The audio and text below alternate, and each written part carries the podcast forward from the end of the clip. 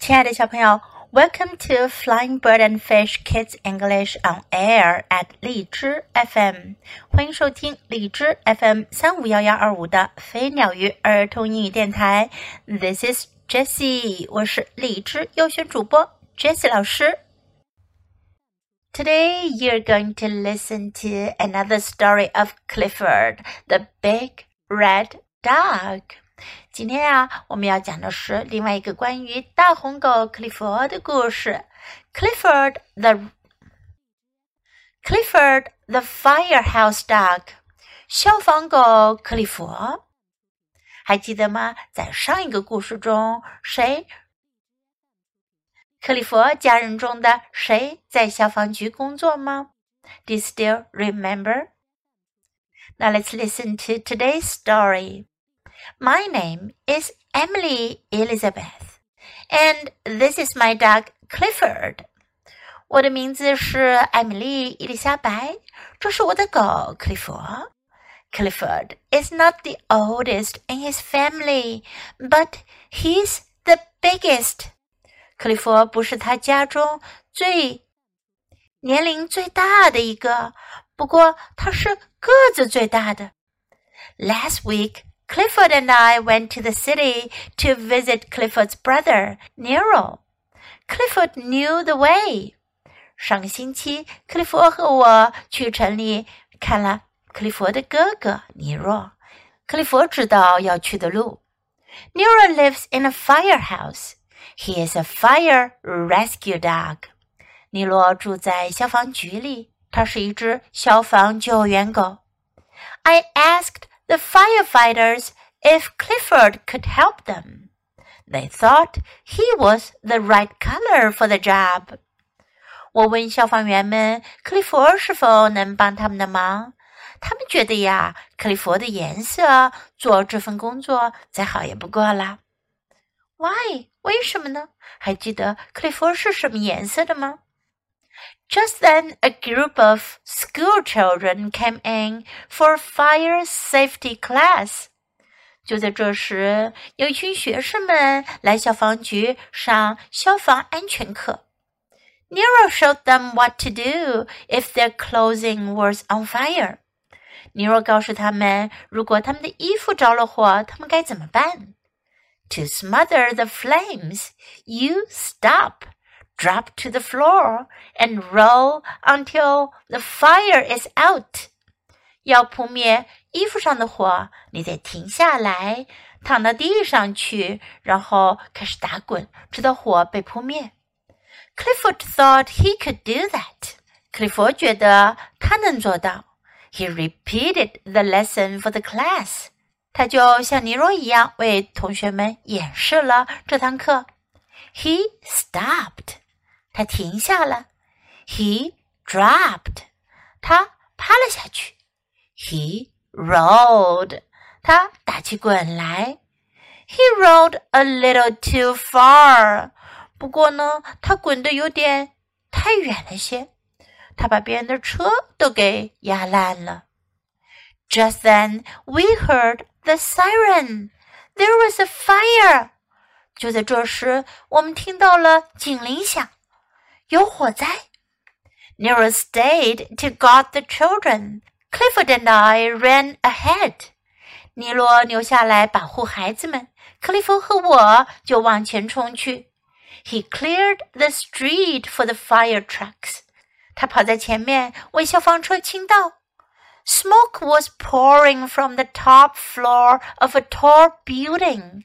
Clifford pushed the crowd back to a safe place. 烟正从一座高高的楼顶层冒出来。克利夫把看热闹的人们给推到安全的地方去。He saw some people in trouble。他看到楼里的有些人碰到了麻烦。Clifford to the rescue！克利夫把他们都给救了下来。The heavy hose was hard to unreel。沉重的水管很难抽出来。Clifford gave the firefighters a hand. 克利夫去帮消防员们的忙，他用牙齿拉住消防水管，使劲儿的把它放出来。 But then he saw that the fire hydrant was stuck shut. 然后他看到消防水栓啊太紧了，很难打开。Thank goodness Clifford was there to unstick it. 谢天谢地，克利夫就在那儿呢，他帮忙打开了消防水栓。They had to get the smoke out of the building. Clifford made a hole in the roof. 他们得让烟从大楼里排出去。克利夫就在顶上弄了个洞。The firefighters were calling for more water。消防员们还需要更多的水。克利夫看看身边的楼，他有办法。Clifford found some。克利夫找到了一些水，他把旁边的大楼上的大的储水桶给搬了下来。He helped clear the smoke away. 他把水倒到了着火的大楼顶上，扑灭了火。He helped clear the smoke away.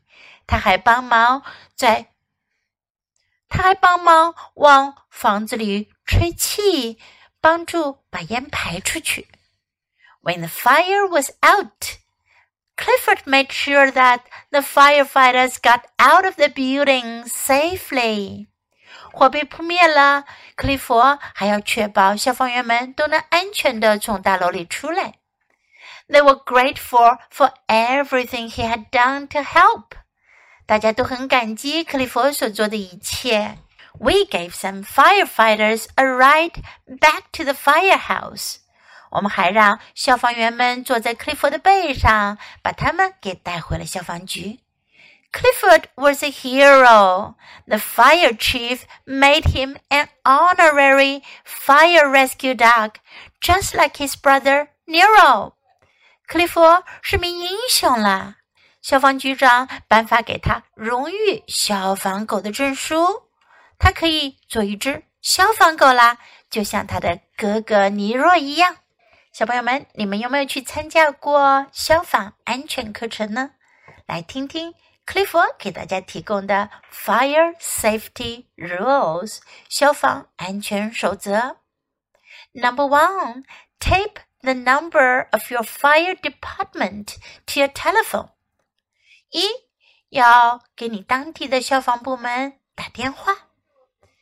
Number two, know two different ways out of your house or apartment building. 第二。要知道两条从你的家里或者从你的公寓大楼里跑出去的不同的路。 Number three, choose a place nearby where you and other members of your family can meet if you have to leave your house and get separated. 三要选一个附近的地方，这样你和你的家人如果要离开房子分开的时候，你们就能汇合在一起了。Number four, never go back into your house for anything if the building is on fire. 四，如果房子着火了，千万不要走回去拿任何东西。Number five. Tell your mom or dad to change the battery in your smoke alarms every year on your birthday. 告诉你的爸爸妈妈，每年在你生日的时候都要换掉烟雾警报的电池。 Number six, do not play with matches. 第六，不要玩火柴哟。Number seven, never use the stove without an adult. 第七，大人不在的时候，千万不要使用炉子。小朋友们，你们记住克利夫的这些安全守则了吗？万一有火灾的时候，记住这些守则可非常的有用哦。Now let's practice some sentences in the story. Clifford is not the oldest in his family. 克利夫不是他家里年龄最大的。Clifford is not the oldest in his family but he's the biggest. 但他是个子最大的。But he's the biggest. The oldest 年龄最大的，the biggest 个头最大的。Nero lives in a firehouse. 尼若住在消防局。 Nero lives in a firehouse. He could do that. 他能做到。He could do that. There was a fire. 有火灾。There was a fire. Clifford was a hero.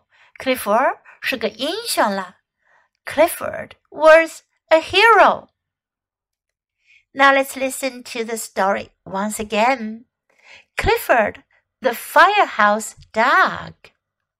My name is Emily Elizabeth, and this is my dog Clifford. Clifford is not the oldest in his family, but he's the biggest. Last week, Clifford and I went to the city to visit Clifford's brother Nero. Clifford knew the way. Nero lives in a firehouse. He is a fire rescue dog.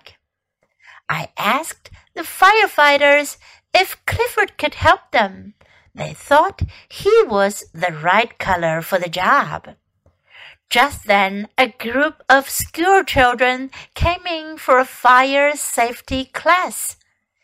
Nero showed them what to do if their clothing was on fire. To smother the flames, you stop, drop to the floor, and roll under the fire is out. Clifford thought he could do that. He repeated the lesson for the class. He stopped. He dropped. He rolled. He rolled a little too far. Just then we heard the siren. There was a fire.